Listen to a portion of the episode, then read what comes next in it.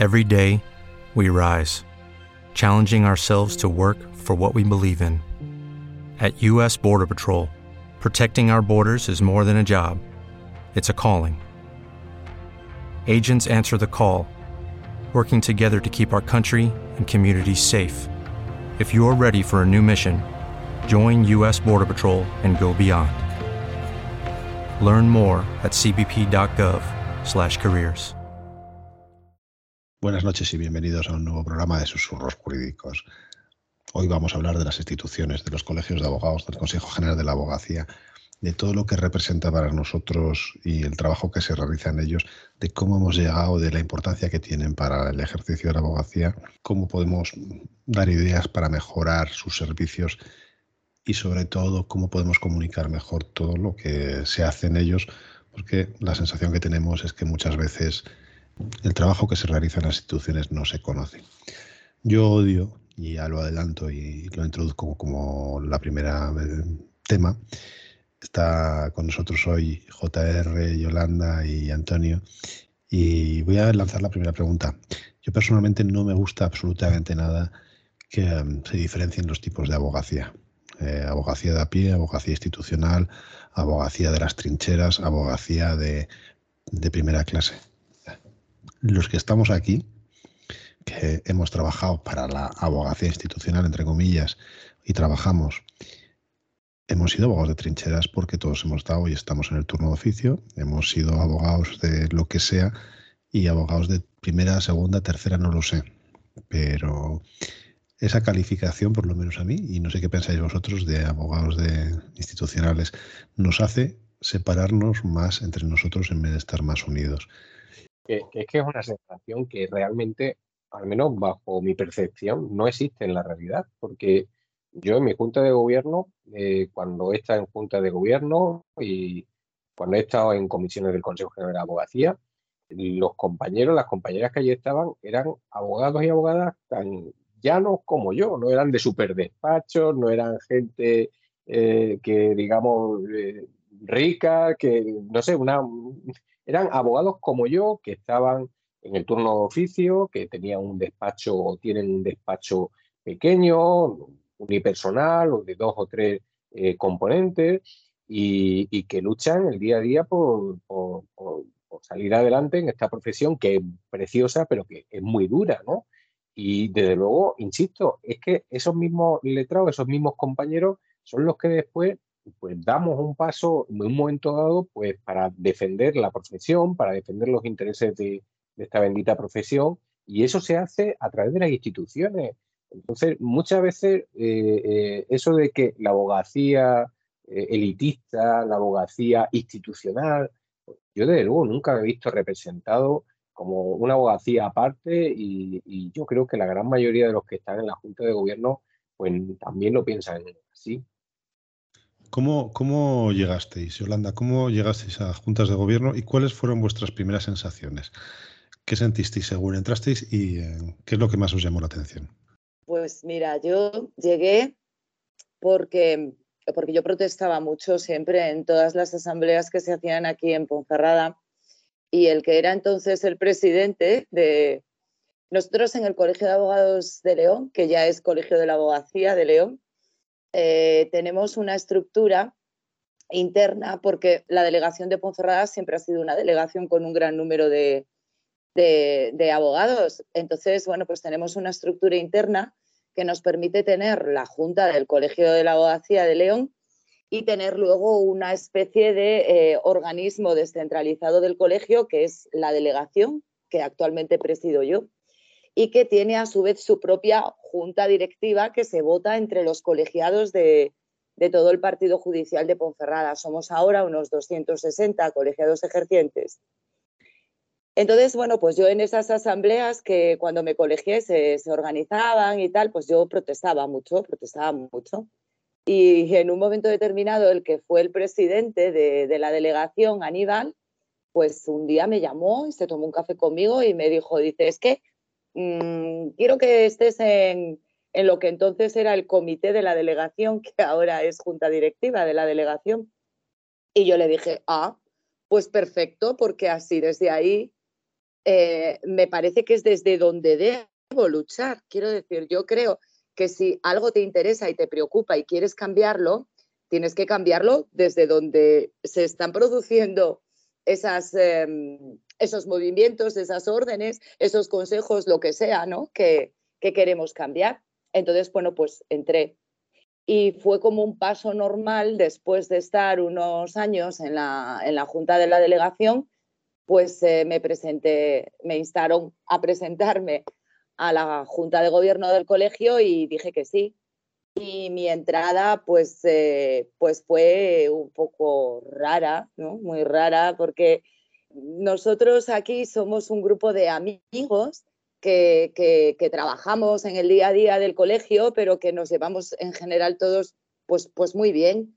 Y la Junta de Gobierno me pareció como, como una cosa ya como más seria, ¿no? Como, como que era distinto, era gente que no conocía en su mayoría, prácticamente que yo iba en una candidatura y los había conocido como quien dice hacía poquito. Eh, hubo unas elecciones bastante conflictivas hasta el punto de que cuando yo tomé posesión como diputada, la primera vez no se hizo en un acto público, se hizo en un acto privado en la biblioteca del colegio, porque no querían dar eh, relevancia a los que habíamos ganado en esas elecciones, entiendo lo que subsanamos al año siguiente, bueno, pues haciendo en lo que es el acto de jura de nuevos colegiados, como siempre se hizo, otro acto de, toma de posesión. Y yo trabajo y trabajo y trabajo, quiero decir, o sea, yo la abogacía, estoy plenamente de acuerdo con lo que tú has dicho, Guillermo, yo y con JR, si yo no me siento ni abogacía de élite, ni institucional, ni nada, yo soy una compañera Aquí que ahora me ha tocado, estoy presidiendo la delegación de Ponferrada y estoy en la Junta de Gobierno porque mis compañeros me han votado y quieren que esté ahí. Y lo mismo que hacía hace seis, siete, ocho, nueve años, lo hago ahora. Y es trabajar. Y me podré equivocar, pero yo creo que, que también es cierto que es distinto cuando, cuando, cuando es un círculo más pequeño en el que más o menos nos podemos conocer todos y tenemos una comunicación directa, porque yo, si hay algún problema, pues los compañeros llaman y yo intento solucionarlo sobre la marcha. A veces puedo solucionarlo, otras veces no puedo. No creo tampoco que mis compañeros me vean con, con esa lejanía en absoluto. Yo creo que es más bien, más bien al contrario. Y me he extendido muchísimo en todo esto, que sabéis que no suelo, pero yo creo que para una primera intervención lo dejo aquí. Pues, a ver, yo eh, casi igual que, que Yolanda, era una persona bastante activa en el colegio, llevo 34 años ejerciendo y 34 en el turno de oficio, entonces no existían cuando yo me colegié los tres, los tres años y fui una persona combativa desde, desde el principio. Eh, que era entonces decano Luis Ruiz Pérez, me llamó para que entrara en la Junta de Gobierno y, entré. Eh, nada más entrar, eh, fui diputado del turno de, oficio, eh, después fui vicedecano y después posteriormente decano. También he sido director de la Escuela de Práctica Jurídica. Y tengo que decir, al igual que Yolanda, que mi colegio es un colegio medio pequeño, por lo cual nos conocemos todos y siempre he tenido una relación personal eh, muy directa con todos mis compañeros a base de teléfono, pararme en la calle o venir a verme a mi despacho incluso, ¿no? Eh, tengo que decir, y, está mal que lo diga yo, que por lo menos en la parte que a mí me toca, Antonio Navarro Selfa, yo he trabajado muchísimo por la abogacía, mucho, eh, me he dejado muchísimas horas. Creo que a veces con quizá un poquito de coste personal para, para mi vida. Eh, si volviera atrás, creo que a veces no, no trabajaría tanto como he trabajado. Eh, y sin embargo, fíjate que ahora que estoy ya fuera de la abogacía institucional, pues tengo un poquito de, de sinsabor, ¿no? De, de, haber intentado luchar todo lo que he podido, pero realmente mm, casi no haber cambiado mucho, ¿no? Solamente el ayudar a mis compañeros en el día a día, pero no, no poder cambiar grandes, grandes cosas, ¿no? Porque creo que la propia estructura de lo que son los colegios y lo que es el Consejo General de la Abogacía Española, donde efectivamente estoy de acuerdo con JR, se trabaja muchísimo, lo que pasa es que a veces quizás no se sabe transmitir, pues no te permite pedir o cambiar ciertas cosas, pues que actualmente quizás la profesión, eh, por evolución de los tiempos, necesite, necesite cambiar. Quizá haga falta una reforma de lo que son los colegios y el Consejo General de la Abogacía para poder llegar a esos objetivos o esos cambios que yo creo que la profesión necesita, pero que desde luego, y ya concluyo, creo que no vienen de parte de la falta de trabajo de aquellos que forman parte o que hemos formado parte de la abogacía institucional, nombre que adelanto como JR y como Willy, que me gusta más bien poco porque solamente me he considerado siempre y me sigo considerando un compañero más.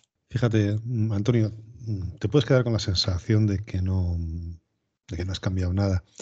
Pero lo ha dicho Yolanda y seguramente JR sé que también le pasa lo mismo y tú lo has dicho.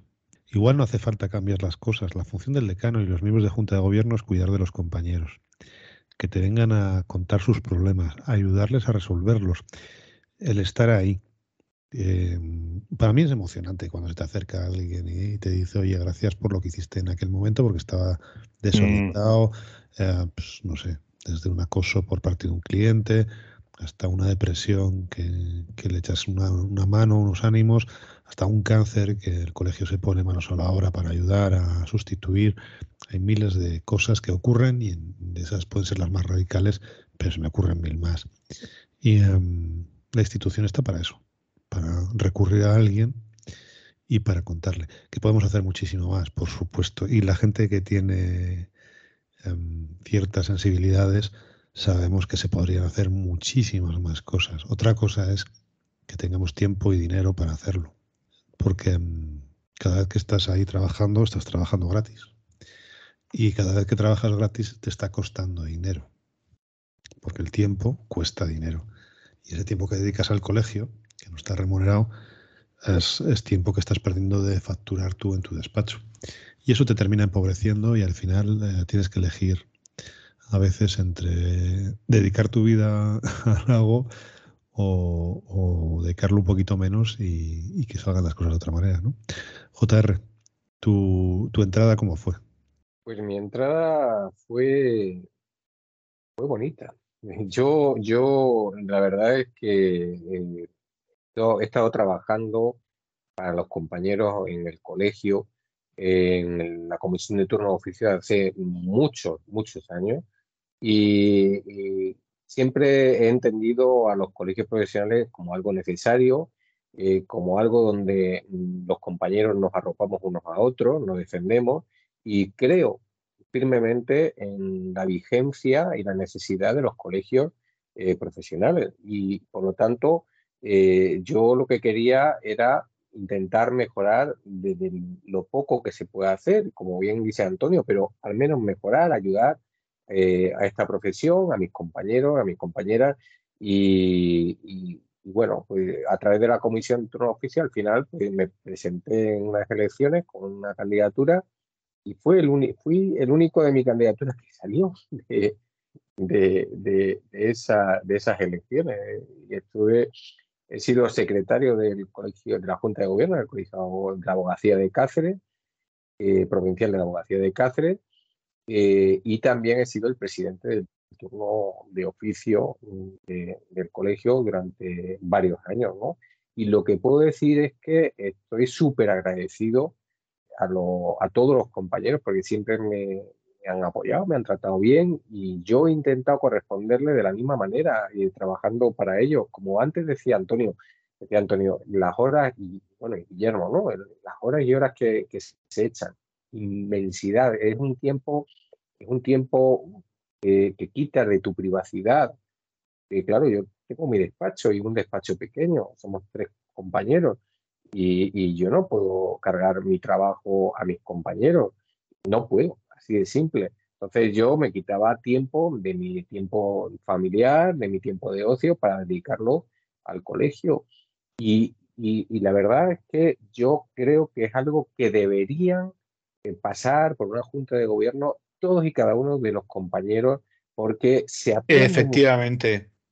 Sí, sí, se aprende muchísimo y además lo miras de otra forma. Eh, eh, mm, yo de verdad respeto muchísimo, he dejado, ahora no he presentado en, elecciones y demás, estaba muy cansado, insisto, esto quema mucho, agota mucho, quita mucho tiempo personal y, y, y, lo que puedo decir es que agradezco profundamente a cada compañera, a cada compañera que se presenta en unas elecciones para trabajar por los demás, porque en serio, eh, es una necesidad, es una labor eh, dura, ardua, no reconocida y por supuesto no remunerada, que muchos compañeros dicen, es que está todo el día de, comida, no a mí, sino está en la abogacía y todo el día de comida, todo el día de fiesta, es que le pagamos tal, es que tal ni mucho menos, ni, muchísimo menos, ni muchísimo menos. Y bueno, se puede hablar mucho más, pero no quiero escribir. Cuando dicen lo de las comidas, eh, a mí me hace gracia, porque se piensan que estamos comiendo con nuestros amigos todos los días. Y realmente las comidas son divertidas cuando estás con tus amigos, con tu familia. Pero cuando es gente que no conoces y estás generando sinergias y estás trabajando, pues eh, son como comidas de trabajo que te generan mucho, mucho, muchas ideas para luego, el día de mañana, poderlas introducir en el colegio. Cuando decimos que es duro, eh, yo cuando entré me, asignaron comisión deontológica. Yo entré con treinta y pocos. Entré como tú, JR, con la mala suerte que yo entré y salí también el único y salía de diputado octavo en las primeras y, y con un programa un poco duro. Y cuando me senté, yo iba asustado porque era el más joven de toda la mesa y mm, es una mesa muy larga, de 14 personas que ven ahí, 13 más 1, 14. Sí. Y, lo que me di cuenta en esos primeros ocho años que estuve es que no había partidos políticos. Había hombres buenos o mujeres buenas defendiendo la abogacía. Y jamás en esos primeros ocho años no sabía a qué partido político, ni lo preguntamos ni hablamos, pertenecía cada uno. La idea era defender la abogacía. Eh, yo digo, me, asignaron la comisión deontológica. Nos puedo asegurar que no es nada agradable analizar y estudiar la situación por la que han provocado algún colegiado o la que pasa, que muchas veces vienen derivadas de una depresión, por falta de asistencia a juicios, lo que sea. Pero eh, sancionar a un compañero, un, chico joven como yo, y de repente empezar a ver grandes eh, gente que llevaba muchos años ejerciendo y ver que de repente tenían un bache en su vida o que simplemente eran cometían cosas, hacían cosas que no se podían hacer, era terriblemente, terriblemente duro, pero comisión de honorarios. Anda que no es duro rebajar la minuta a un compañero porque no está aplicando bien los criterios de una tasación de costas. El turno de oficio, las decisiones que se tienen que tomar sobre el turno de oficio. Es que realmente hay muy pocas cosas agradables que haces ahí de cara a... Es como ser abogado. Es decir, no te viene la gente para decirte que majo es, te viene la gente cabreada, porque está pasando una mala situación, porque la ha sancionado. La formación quizá es lo más agradable, pero realmente también la gente exige que los ponentes sean buenos. Que, no es un sitio que se pague con comidas, por lo menos para mí. Es un sitio que se paga con el agradecimiento. Cuando alguien se te acerca y te agradece algo de verdad y te dice, oye, me ha ayudado, eso no tiene precio, porque has ayudado. Y luego cuando sabes que has hecho algo para la abogacía que es útil. Y dices, bueno, en una ciudad pequeña, ¿qué se puede hacer que sea útil? Pues eh, muchísimas cosas en el día a día de un juzgado, simplemente con una serie de comentarios, mejorar el funcionamiento de los juzgados, funcionar. Fijaros, yo recuerdo, y ya no me enrollo más, ya os doy la palabra. Con el COVID hablé con la secretaria coordinadora, que era una, es una LAGE eh, secretaria coordinadora, que es encantadora, y la única petición que le hice, le dije, por favor, como puedes teletrabajar, libera las cuentas de consignaciones del, juzgado de todas las costas que estén ahí pendientes de cobrar por parte de, abogados. Digo, eso nos cuesta, lo podéis hacer. Digo, pues ella dijo, ah, pues sí, es verdad, eso perfectamente. Y, pues bueno, pues durante el COVID mucha gente estuvo cobrando tasaciones de costas que igual habían estado atascadas en el juzgado y les ayudó a superar un poquito mejor la situación. Incluso alguno igual cobró cosas que estaban pendientes, pendientes desde hace años. Bueno, pues son simplemente cosas que se pueden hacer en el día a día que es trasladar lo que necesitan los abogados y ser un conducto con los juzgados. Eso es una. Pero mm, que te lo agradezcan. Bueno, ah, te lo agradecen también, ¿verdad, Antonio? A mí, a mí sí me gustaría, eh, a ver, eh, de, lo que has comentado, me, quedo con un, con un, gran recuerdo de una cosa del, del, Consejo General de la Abogacía que me llamaba mucho la atención y me parece, me parece muy, muy positiva, ¿no? Y es que eh, durante los cuatro años que yo estuve allí, y tú lo has sacado, eh, quizá en una, en una España tan, tan politizada, tan, tan polarizada como la que, como la que tenemos, eh, jamás vi nunca que la política de ninguna forma interfiriera para nada en el Consejo General de la Abogacía. Es decir, eh, yo estaba trabajando en un grupo en el que yo sabía perfectamente que había un decano que podía ser de Vox y otro que era nacionalista catalana, ultranza o del Partido Popular o de tal, y jamás, jamás, en temas incluso, porque la abogacía sabéis que muchas veces tiene que ver con la política o la, o la roza, ¿no? Jamás vi nunca que la ideología de nadie eh, se pusiera o ni siquiera rozara el propio interés de la abogacía. Parecía que estaba como escrito en el ADN de cada uno y ni siquiera se planteaba. Y eso de verdad sí me parecía un ejemplo muy bueno y extrapolable al resto de la, de la sociedad. Y es un grato recuerdo que sí tengo y con el que me voy y creo que conservaré mucho, mucho tiempo. Mm. Es más, es más, desde nuestra posición, estoy seguro que todos vosotros, yo por lo menos, vamos, yo por lo menos y vosotros también, hemos discutido, hemos discutido, hemos eh, eh, mm, exigido a los políticos de, porque hemos pasado por gobiernos del Partido Popular y por gobiernos del, Partido Socialista, por ministros de Justicia del Partido Popular y por ministros de Justicia del Partido Socialista. Y yo tengo, como todo el mundo, sus tendencias políticas, pero créanme que yo he criticado tanto a uno como a otro. ¿Y por qué? Porque ahí estamos no por una ideología, estamos por una defensa de la abogacía, defensa, defensa de todos los compañeros, de lo que es la, lo que es el sentido de la abogacía, lo que son los derechos del abogado. Y, esa es la realidad, es decir, no, es una cuestión de, de partidos políticos, de ideas políticas, sino de defensa de la profesión. Y yo creo que, muchas veces precisamente son las pequeñas cosas del día a día lo que más llega a nuestros compañeros, lo que más nos llega a nosotros como colectivo. Y nosotros cuando, cuando empezamos a hacer los listados de las guardias, los hacíamos a mano, a mano. ¿eh? Nos llevaba día y medio bien a gusto hacer los listados de todas las guardias, pero cuando sabíamos que una compañera estaba embarazada, para que no dejara de hacer guardias, se acumulaban las guardias en los tres, cuatro primeros meses de su embarazo y se le liberaba el resto de, su embarazo para que no tuviera que dejar de, estar en, estas, en estas guardias. Se, mira si, se miraba si, si habías estado el año anterior en un puente, en un festivo eh, de guardia, pues que al año siguiente no te volviera a tocar el, el mismo, el mismo festivo, el mismo puente. Esto ahora, desde que los listados los hace el programa, los hace SIGA, pues lo hemos perdido y muchas veces ese rato de, horas sentados en el colegio con los listados de las guardias, con la tarta que podía hacer mi madre o, unas galletas que llevaba Alicia, una compañera que las hacía ella, eh, lo hemos perdido. Pero sí es cierto que mantenemos el espíritu y tenemos unos turnos específicos que cualquier compañero, si solicita los cambios de guardia, se pueden hacer. A lo que voy con estas cosas que no son exclusivas de, mi, delegación ni de mi colegio, es que esto se hace en más sitios, lo sé, pero que, quizá eh, lo que nos falta es el, saber llegar a, todos los compañeros y que ellos sepan que eso se hace porque hay alguien trabajando y, y haciéndolo, que las cosas no salen un poquito pues de la nada y, que de repente haces chas y, están hechas, ¿no?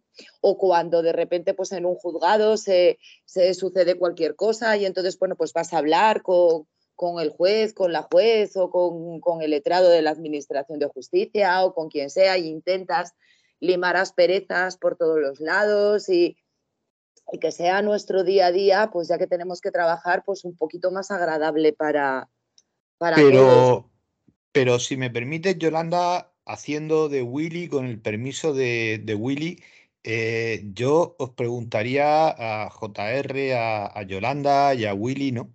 Eh, ¿Qué pensáis que se podía hacer para mejorar esa e, evidente falta de comunicación o distancia o incapacidad para poder transmitir lo que se hace tanto en los colegios como en el CEGAE? Creo que más en el CEGAE que en los colegios al resto de compañeros. ¿En qué se falla? ¿Cómo se podría mejorar? Pues yo creo que uno de los principales problemas es precisamente que, que la lejanía que sentimos todos o la desafección que podemos sentir sobre algo que está mucho más lejos que, nuestro diputado que lo tenemos mucho más accesible. ¿Vale? Esto no se puede corregir porque evidentemente el Consejo General integra a todos los colegios, integra todos los colegios de España.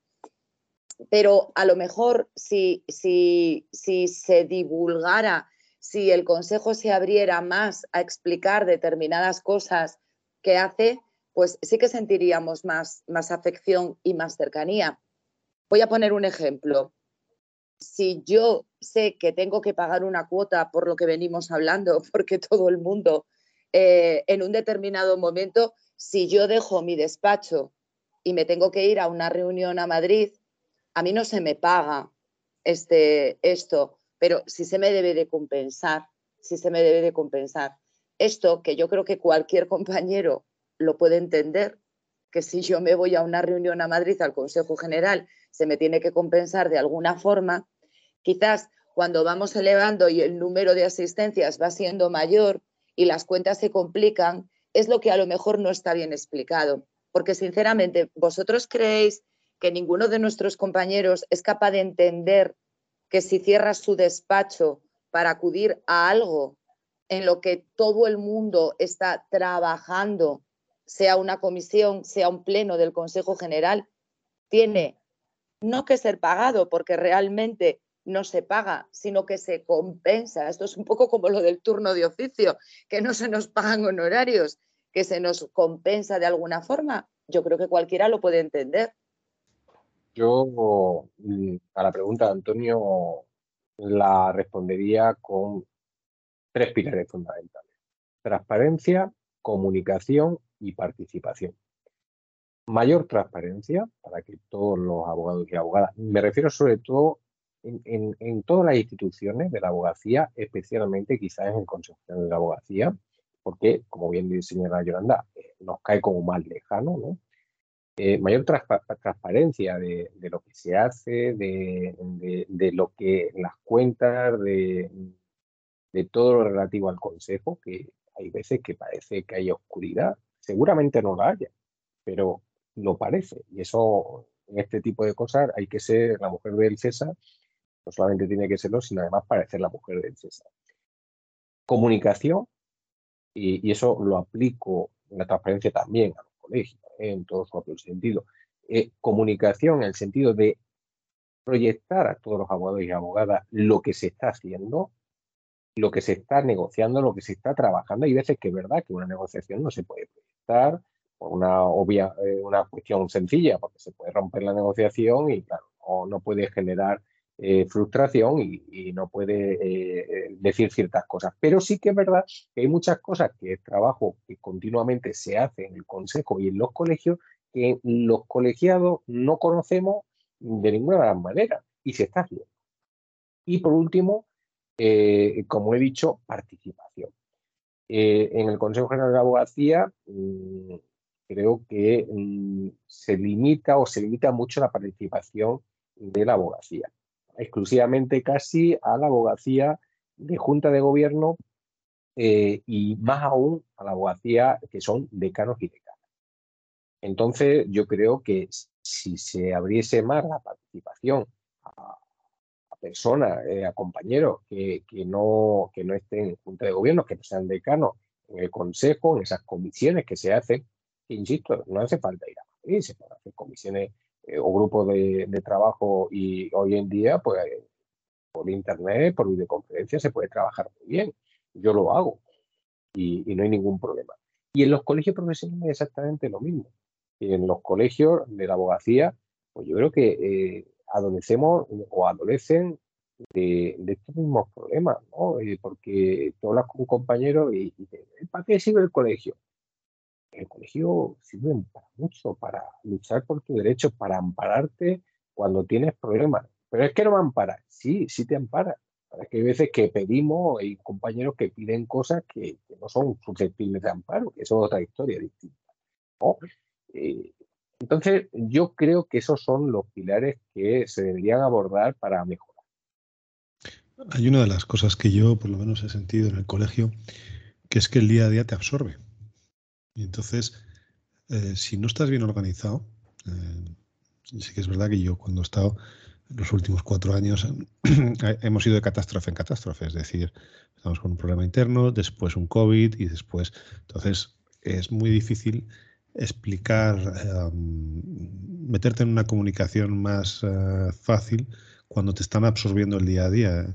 Mm, la entrada de Pericles absorbe, Pericles es el programa de gestión del turno de oficio que está introduciendo el ministerio, toda la entrada del SNET. Entonces, estás en una serie de peleas internas que es tan difícil de explicar al compañero. Es decir, tú ponte a explicarle al compañero que es que el ministerio le ha dado por implementar un programa informático y que no te pagan el turno porque, como nos pasó en el año 2019, porque las certificaciones, eh, por la mala función, por lo mal que funcionaban las gerencias, no estaban hechas bien y entonces había que rectificar, por lo menos en mi tierra, había que rectificar y rehacer y eso suponía un trabajo ingente para un colegio y para los colegios, para los trabajadores y para los miembros de Junta de Gobierno. O, por ejemplo, que de repente pases de 50 tasaciones de costas a 800 porque resulta que los procedimientos bancarios todos los impugnan por norma. Entonces, la carga de trabajo que antes un diputado de guardia hacía 10 expedientes, 15, 20 al año, como mucho, de repente se planta y tiene que hacer 200 expedientes de honorarios. Te plantas en una situación que, claro, tienes que contratar a gente en el colegio, pero claro, eso significa aumentar la cuota, los colegios no entienden por qué aumentar la cuota, porque cómo la vas a aumentar, y tú dices, oye, que me estoy matando a trabajar por vosotros, y al final eh, es difícil de comunicar, porque claro, ¿cuántas tasaciones de abogado, de, tasaciones tiene un abogado al cabo del año? Pues igual no tiene, hay un porcentaje que tienen muchas y otros que no tienen, ¿no? Entonces, la comunicación, la transparencia. En un colegio es mucho más fácil porque en el día a día, yo le dije, mira, que quiera ver las cuentas, tiene las cuentas a su disposición en el colegio, a nadie le interesa. Pero las tienen a su disposición y el tesorero sé que al que le ha preguntado le ha dicho, vente y te las enseño, por ejemplo, las cuentas. Pero todo lo demás también. Lo que pasa es que los colegios pequeños hacer, por ejemplo, una circular con todas las comunicaciones semanales es un trabajo ingente que tiene que tener casi un trabajador para que haga resúmenes, para que... La transparencia, que es algo que está fenomenal, muchas veces da mucho trabajo. Y entonces los colegios pequeños, cuanto más pequeños, menos posibilidades tiene. A nivel de consejo general. Lo que sucede es que en, los colegios pequeños, Willy, mm, quizá la, comunicación a través de circulares tampoco sea lo más efectivo. Es mi opinión, mm, precisamente por lo que estás diciendo y porque eh, se ve más en el día a día, que es más difícil ver cuando va subiendo los escalones. Lo que pasa es que hay mucha información que llega al colegio. O sea, por ejemplo, el Colegio de Burgos lleva información del Consejo de Castilla y León, información del Consejo Nacional, eh, información que teníamos que dar del Consejo de Burgos. ¿Qué pasa? Que al final es tal volumen de información, tantas cosas las que se hacen, que la gente no se lee las circulares porque se satura. Y entonces nosotros eh, antes mandábamos una circular casi todos los días y de repente dije yo, no, vamos a ver, vamos a mandar una los viernes, que reciban un mail y, la persona que la reciba no nos ponga en spam porque solamente es un mail al día, a la semana. Digo, y de ahí eh, unimos todo. ¿Qué le pasa al Consejo? El Consejo General hace un trabajo brutal y en los que hemos estado allí lo hemos sufrido porque lo hemos tenido que currar. Cuando me, me hablan las dietas, yo os puedo decir los números y Antonio estoy seguro que andan los mismos. 12 plenos al año más 24 eh, comisiones, estamos hablando de 36, más los grupos de trabajo derivados de las comisiones, que pueden ser otros, otros 36, más las horas y llamadas y los mails y la esto, es que yo gano más en el turno de oficio. Y lo digo con cariño, es decir, no sé si un año fueron 4.500 euros. Y lo digo porque no me da vergüenza decirlo, y otro año 5.000. Sí, por ahí. Cualquiera que me diga que me he ido, me he tenido que ir 12 días a Madrid, 12 días, eh, ojo, la tarde del jueves y la mañana del viernes, 12 veces, tener 24 comisiones, que se dice pronto. Ojo, a las comisiones no se va, en la mayoría de ellas no se va a estar en la comisión e irte. Tienes que ir con el trabajo hecho. Y yo estaba en la comisión de igualdad con mi presidenta Marga del Cerro, que trabaja como una leona, y, nos hacía currar antes y después. En la comisión de tecnología, de, innovación y tecnología, los problemas que había, había que estar trabajando mucho antes y después. Entonces, ah, os aseguro que yo, en el turno de oficio, entonces, a mí cuando me dicen las comisiones, eh, las dietas, digo, mira, el problema, esto lo poníamos como ejemplo, ya, acabo con el rollo. Eh, yo tenía un profesor de historia, de historia en primero UP, yo creo, que me dejó un concepto que yo al principio no lo asimilé, pero luego lo dijo. Es decir, en la política romana se instauró el pagar a los senadores y a los... Eh, se instauró pagarles porque se entendía creo que es en la romana, yo creo cuando lo estudié, se entendía que si no se ganaba un peculio, un dinero por ejercer la política, por ejercer ese trabajo, solamente iban a poder estar los de mayor nivel económico, los que no necesitaban ese dinero para vivir. Entonces, si nosotros dejamos de trabajar para ir a trabajar al Consejo, al final los que, y no se cobra absolutamente nada, también os digo que ese, con ese dinero tampoco se arregla nada, al final estás empobreciéndote a costa de tu despacho, como ha dicho JR, del tiempo que estás dedicando. Y al final lo que ocurre es que tienes que terminar dejándolo, porque tienes que elegir entre seguir ejerciendo la profesión o prestar un servicio. Entonces a mí cuando hay alguien que dice, oye, yo renuncio a mis dietas, digo, yo no voy a renunciar nunca, que lo sepáis, porque mis dietas van con lo poco que dan, es la asunción de la responsabilidad de la toma de decisiones que yo estoy teniendo en, ese consejo y en esas eh, comisiones y van como pequeña compensación a mi trabajo realizado. Y si no somos capaces de valorar el trabajo que realizamos, si no nos lo valoran los exteriores, los compañeros de, que no están en las instituciones, el problema es que estamos volviendo a la esclavitud. Es decir, tú trabajas por mí gratis y encima me tienes que resolver los problemas y encima no sé qué. Y entonces nadie va a querer. Yo no, no puedo hablar por los demás porque no lo sé, porque lo desconozco puedo hablar por mí y puedo hablar por Willy también, porque lo acaba de, manifestar y a mí tampoco me importa que se sepa. Yo un año en, en dietas podía percibir 4.500 euros aproximadamente. Eso significaba que yo que vivo en Cartagena, cada vez que iba a un pleno, tenía que emplear un día prácticamente y medio por comunicaciones, porque no hay.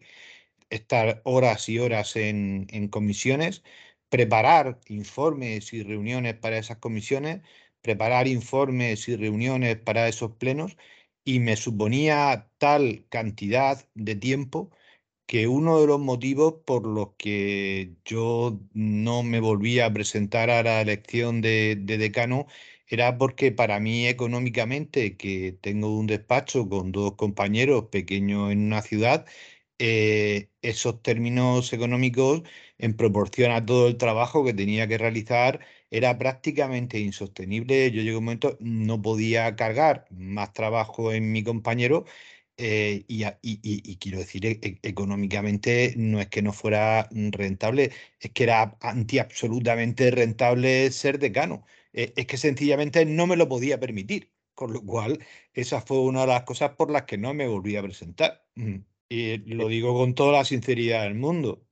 No, no, y tanto, y tanto. Yo personalmente, yo no, no he presentado candidatura a, a, ser decano en el Colegio Provincial de Abogacía de Cáceres precisamente porque sé lo que implica, primero, es, al ser miembro de la Junta de Gobierno, sé el tiempo, como he dicho antes, que implica si quieres trabajar. Es decir, en toda la Junta de Gobierno hay gente que trabaja y gente que no trabaja. Eso eh, vamos a ponerlo hay gente que, se presenta para figurar, es así, y lo menos, pero lo hay.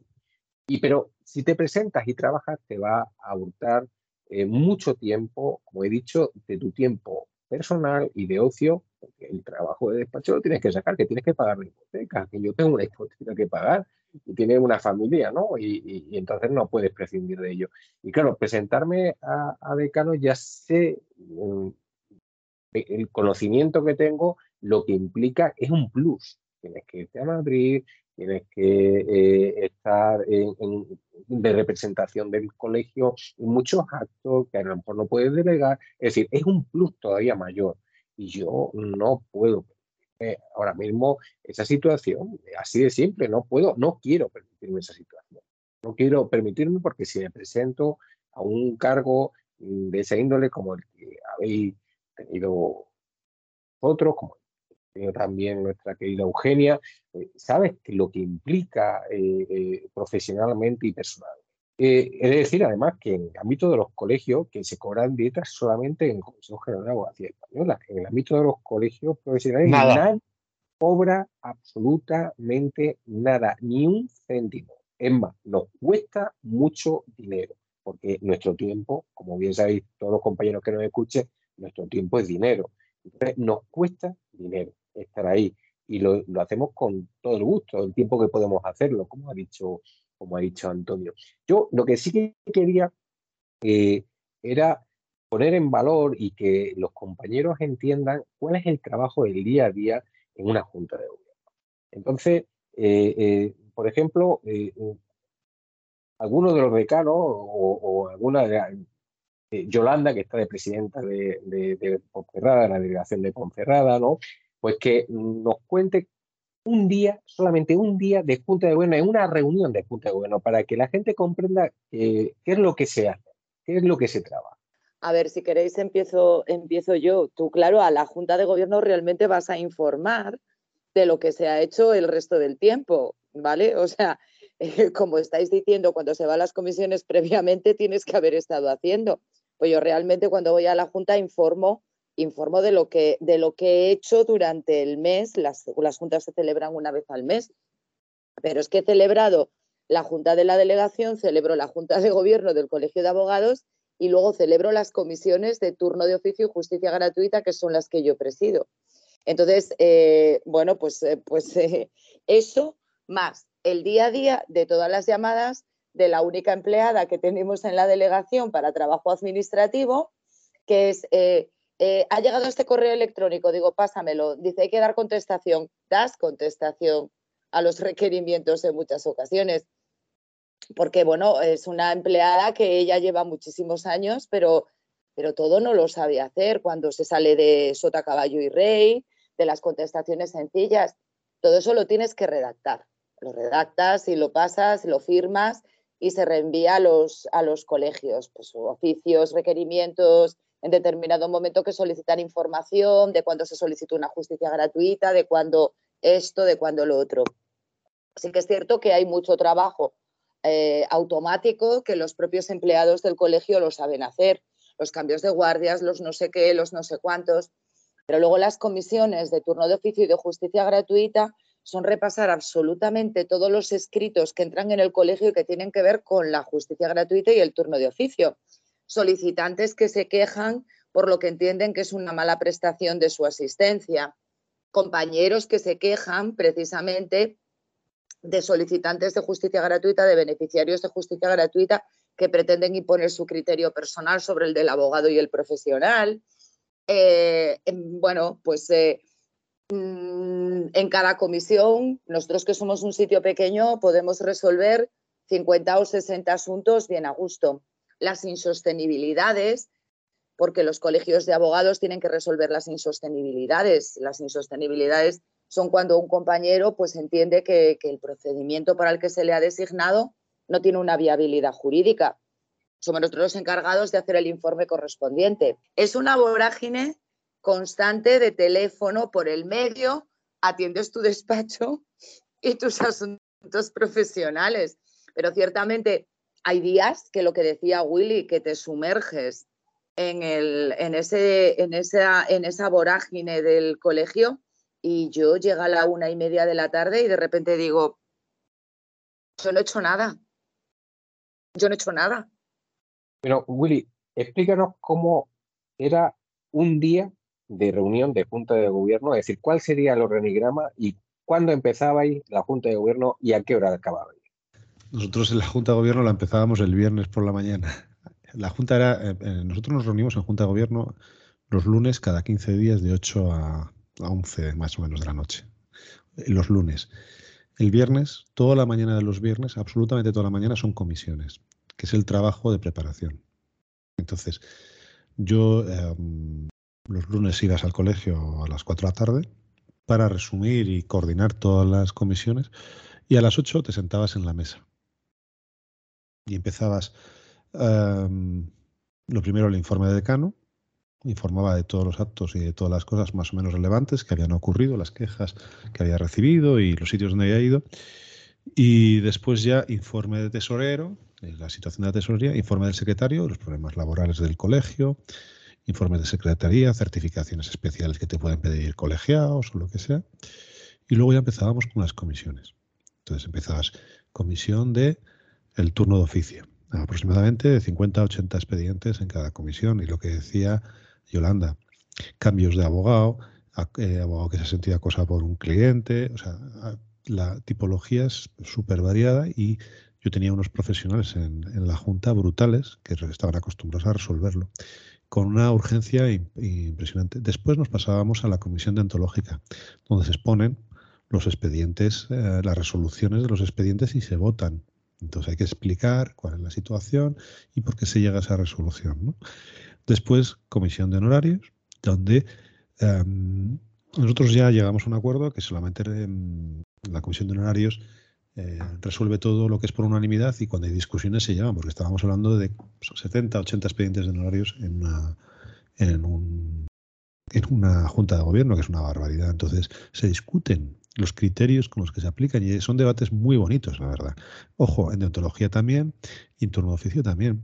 Después íbamos a la comisión de formación. La comisión de formación era toda la distribución de todos los cursos, de toda la formación, de la inversión, de cómo podíamos em, eh, aplicarlos en el colegio. Eh, qué cursos iban a hacer, qué cursos estábamos, presupuestos, todo. Ojo, ya se mueve bastante dinero en la formación y se mueve muchísimo trabajo por parte de la comisión y es lo más visible.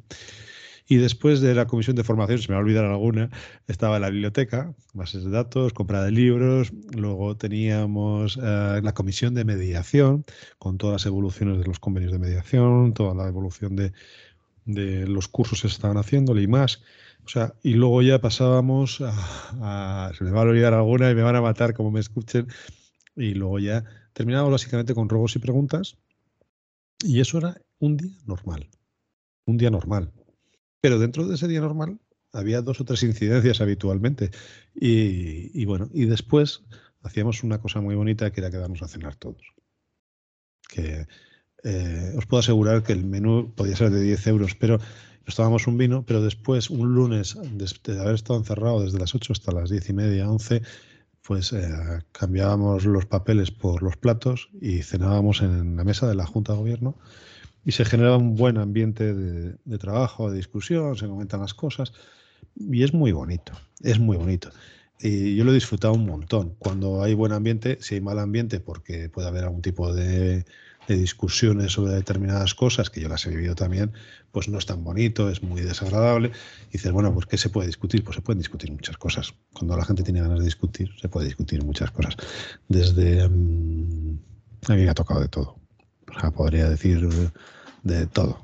Entonces, em, hay cosas muy desagradables porque cuando es una ciudad pequeña, no es como Madrid. Tú en Madrid tienes que meterte con un magistrado porque ha hecho una barbaridad y, no le conoces. Yo aquí me los cruzo porque vivo a dos minutos de la audiencia provincial y me cruzo con los magistrados. Entonces, que, eh, y si alguien se equivoca en algo, pues tienes que llamar la atención y, dar la cara y tienes que estar quejándote de una cosa o de otra. Entonces, bueno, pero eso es un día, eso es un lunes normal, cada 15 días. Pero lo que decía Yolanda, el viernes es toda la mañana del viernes y luego entre semanas lo que vaya ocurriendo. Ah, ya que he tomado el papel de, de Will, le, he hurtado su papel, eh, es solamente una cosa, es solamente un inciso y, respecto, yo de luego en la Junta de Gobierno me tiraba, no dos o tres, en mi Junta de Gobierno se hacían, eh, teníamos mucho ataque cuando entramos y tenemos casi una junta de gobierno por semana y entramos a las 5 de la tarde y hemos salido muchos días a 11 y las 12 de la noche y con unos debates intensísimos, larguísimos y la verdad es que salimos.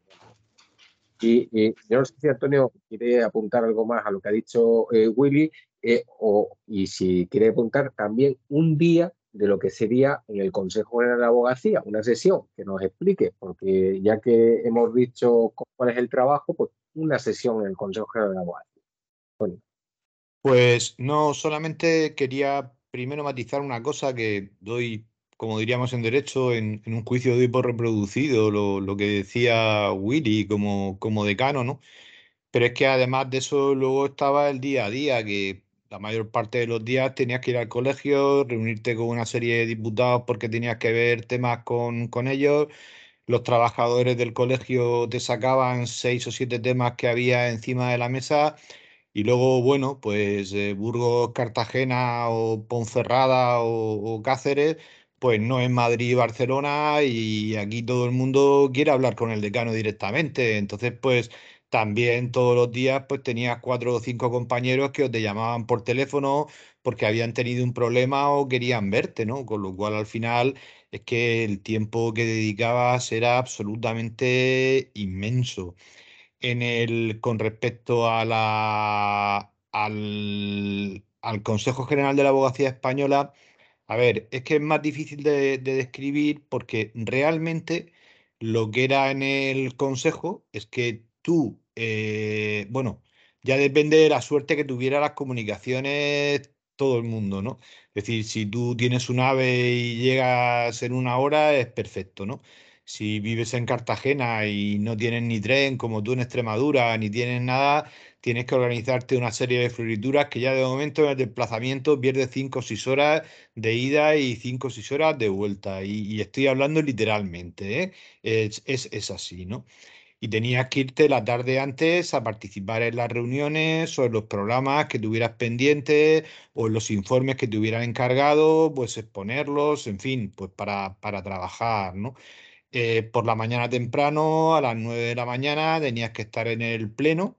En el pleno se discutían eh, todos los asuntos que estaban en el orden del día y a las 3 o 3 y cuarto terminaba el pleno y tú volvías a tu ciudad. Pero es que el trabajo no terminaba ahí, ni mucho menos. Eh, durante la semana tú tenías que preparar trabajos e informes de las comisiones a las cuales tú pertenecías o incluso tú ostentabas un determinado cargo en esas comisiones que como en el caso anterior que te indico, no eran para nada remunerados. Yo había tardes de semana y esto es así, te lo doy mi palabra, que es tal cual te lo estoy contando, que a las 4 de la tarde me ponía a hacer un informe de, de formación o de turno de oficio y eran las 9 de la noche y yo continuaba sentado trabajando en ese informe o conectándome online con los tres compañeros de la misma comisión que estaba preparando.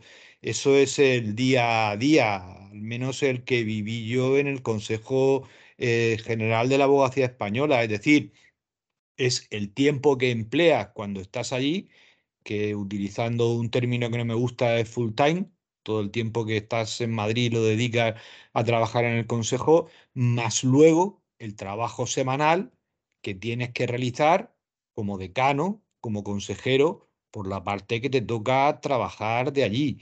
En conclusión, y para terminar, suma lo que yo te acabo de contar, más lo que Willy eh, o Yolanda como presidenta o yo te hemos contado de lo que se realizaba como decano suma todas las horas y dime cuántas te quedan al día o durante la semana.